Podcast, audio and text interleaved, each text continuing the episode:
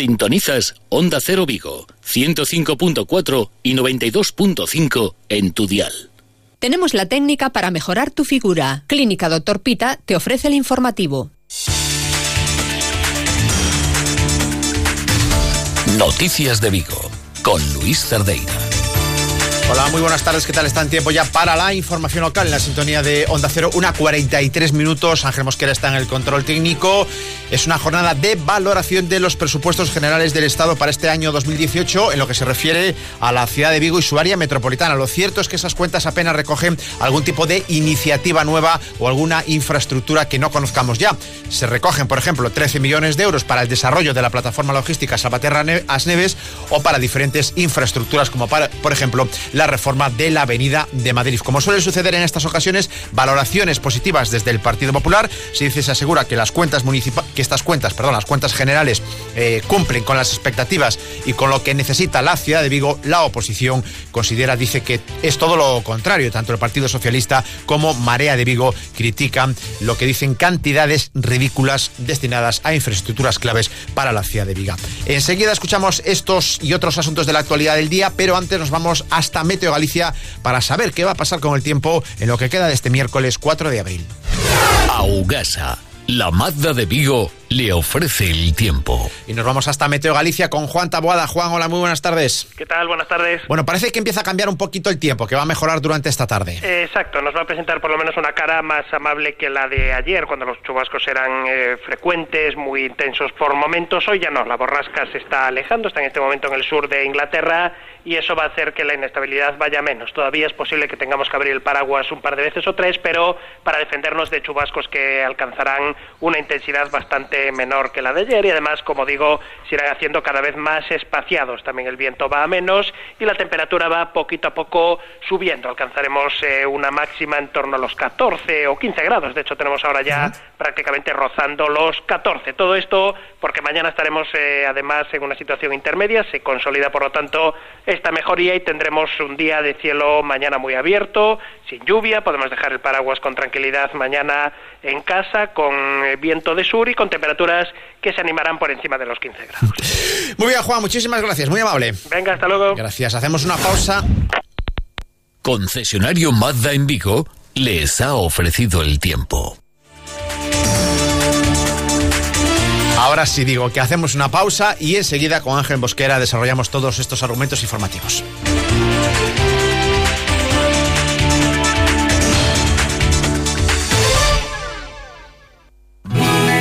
Olvídate de ejercicios, baños, dietas, masajes, cremas, acupunturas y otros tratamientos. La única posibilidad de eliminar los depósitos grasos que deforman tu figura es la liposucción.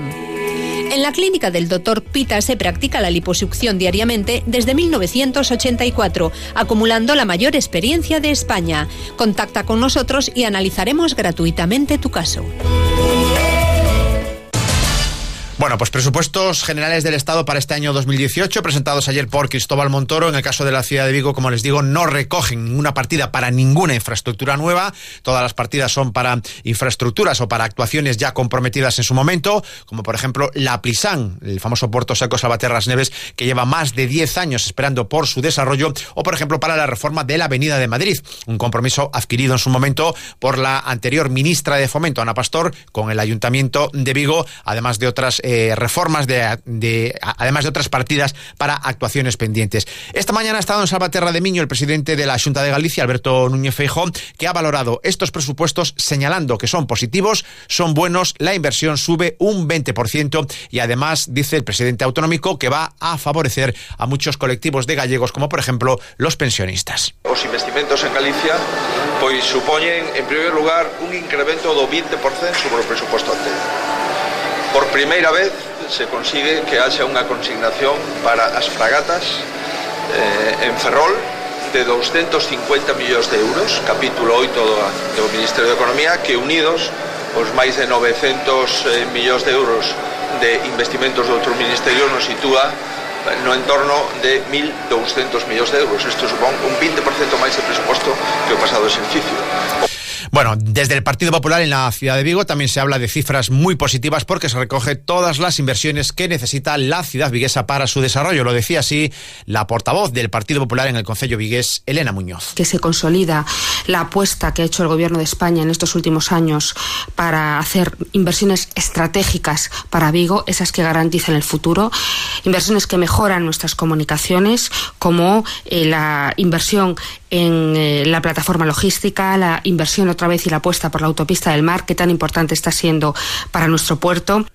En estos presupuestos generales del Estado eh, hay una partida mínima para el desarrollo, para la construcción de la variante de Cerdedo, la que comunicaría directamente Vigo-Pontevedra con la línea de alta velocidad que en algún momento desde Orense saldrá hacia la meseta. Este debe, lo reconoce la propia Elena Muñoz. Eh, también decimos, y también eh, a la hora de analizarlos, también decimos que creemos que hay una asignatura todavía está pendiente y que nos gustaría que pudiera estar con una mayor eh, consignación en los presupuestos, que es el, AVE por Cerredo.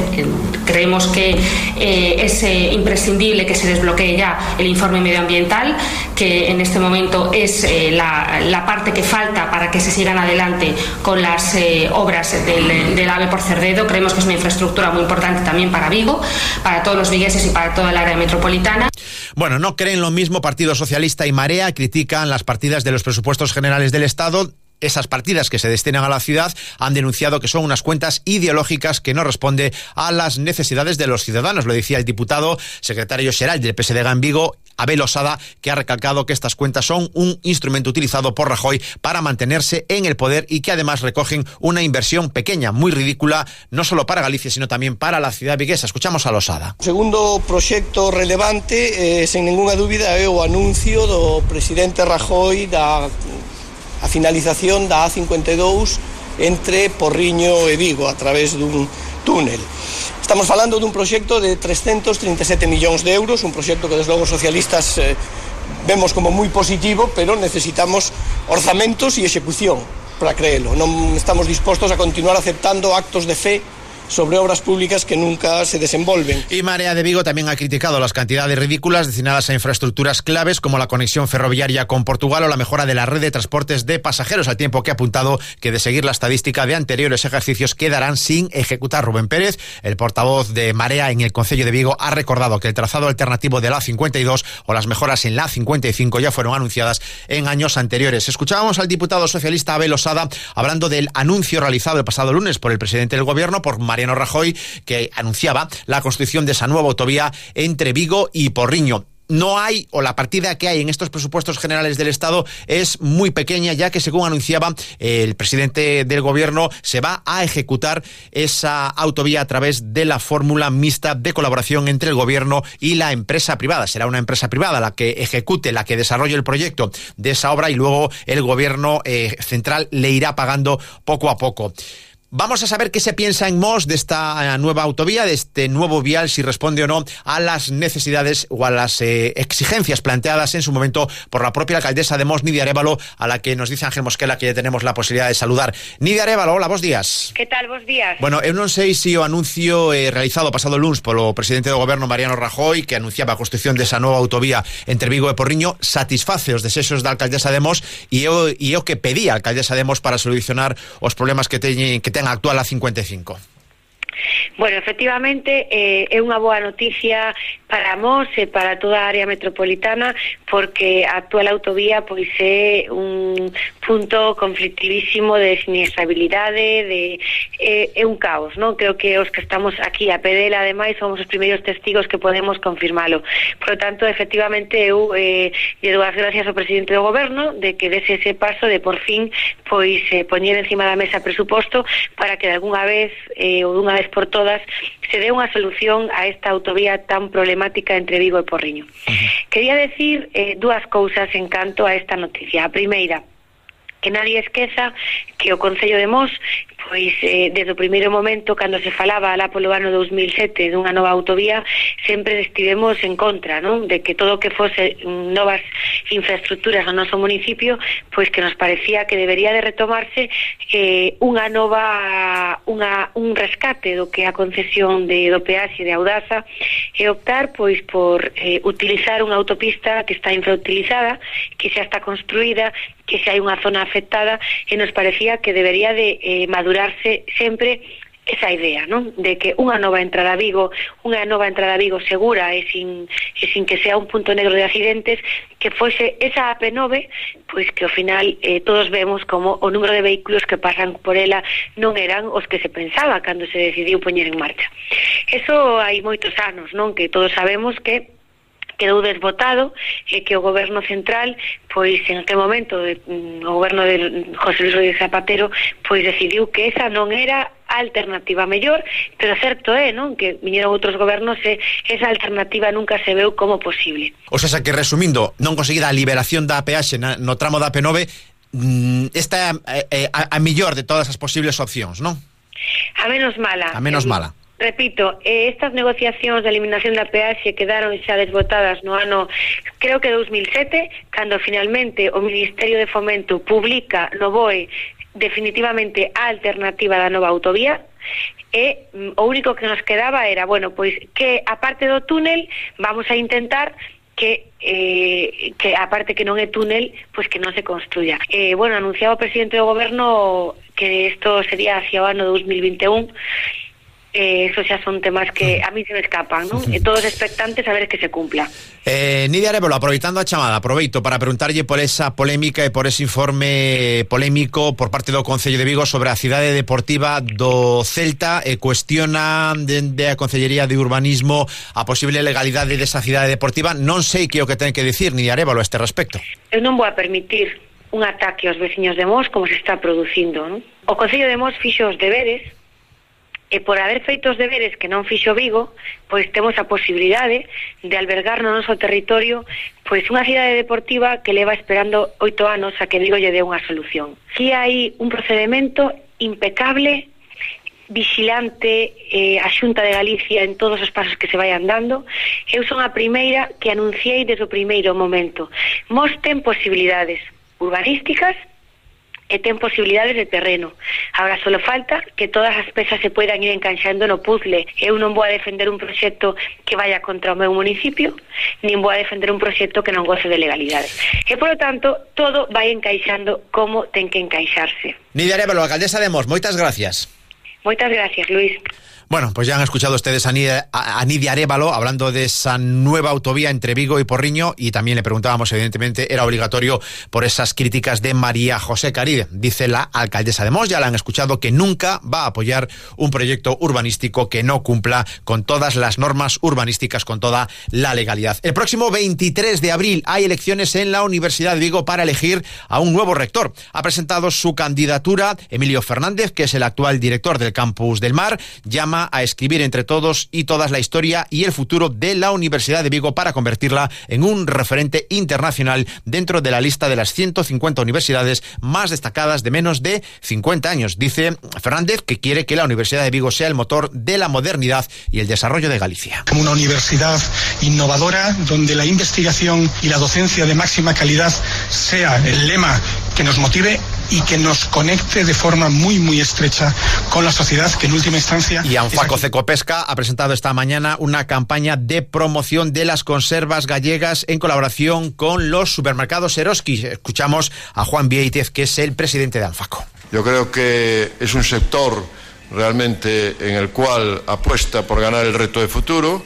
Eh, en dos ejes estratégicos, eh, fundamentalmente la internalización del propio sector, con unos datos eh, económicos eh, del año 2017 eh, francamente positivos de manera general. Juan Vieites, secretario general de ANFACO, no presidente, estaba acompañado por la consellería Domar Rosa Quintana, que decía, aseguraba que la obligación de la Junta de Galicia de todas las administraciones es la de promocionar los productos de nuestra tierra. Desde la Administración creemos en la promoción de nuestros productos, creemos que tenemos que destinarnos a todos los segmentos de la población y de hecho desde la Consellería hemos puesto ya desde el año 2010 algunas campañas de promoción de consumo de pescado en los niños. Hemos hecho una campaña destinada al consumo de conservas por los niños de Ponjas Pilas o Teubocata y otra campaña de promoción del consumo de pescado en los colegios de El Sabor de la Aventura está no mar. Tu compraventa de confianza Auto Rivada te ofrece la información deportiva. Información deportiva que nos llega de la mano de Rubén Rey. Con el nombre propio que os estamos contando aquí en Onda Cero, el de Abelardo Fernández, el Celta ha contactado con el técnico asturiano actualmente en el Deportivo Alavés pendiente de renovar o no con el club vitoriano. Es ni más ni menos que eso, una primera toma de contacto, simplemente una aproximación, interesarse por la situación de Abelardo, disponibilidad, por así decirlo. Seguro que el Celta maneja otros nombres, pero de momento lo que adelantamos aquí en Onda Cero es que el Celta ha preguntado por, ha contactado con Abelardo Fernández. Ayer dejaba el Olympiacos Óscar García Junget, un técnico que también ha gustado de siempre en casa Celta y al que a punto estuvo de fichar Mourinho en el primer año de Berizzo cuando el argentino estaba a punto de ser destituido. De hecho, llegaron a, negociar y Óscar finalmente dijo que no. Siguen saliendo más nombres. Machín, el técnico del Girona, incluso el exjugador eh, Sebastián el Gallego Méndez. Bueno, empieza el baile a tenor de que la continuidad de Juan Carlos Unzué más allá del 30 de junio, ya pensas un poquito de cómo acabe la temporada, verdaderamente está en el aire. Independientemente de lo que cuentas, Rubén, por lo tanto, está claro que Unzué no va a seguir. No, no, no, no está claro, no está claro. Tiene un año más de contrato. Mm, evidentemente en el club no creo que estén satisfechos a día de hoy con el rendimiento y con los resultados de Juan Carlos Unzué, ni con el juego del equipo, ni con la conexión con la grada, ni con la clasificación. Este Celta tenía que estar mucho más arriba y más eh, mejor eh, explotado con los buenos recursos, los buenos miembros que tiene en forma de grandes jugadores. No es así, pero habrá que ver cómo acaba la temporada eh, Juan Carlos Unzué. Gracias, Rubén.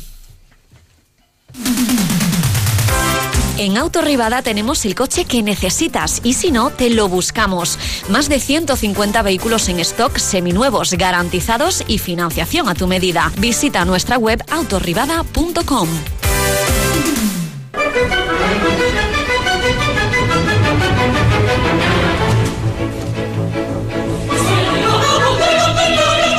Hoy miércoles diferentes salas de cine de Galicia van a acoger la emisión desde Londres de Macbeth, la ópera de Verdi inspirada en la tragedia de Shakespeare. En el caso de nuestra ciudad se proyectará a partir de las 8 y cuarto en los multicines norte, vía satélite, vía satélite, perdón, lo digo bien, desde la Royal Opera House de Londres. Nos vamos, llega la información de España y del mundo. Adiós.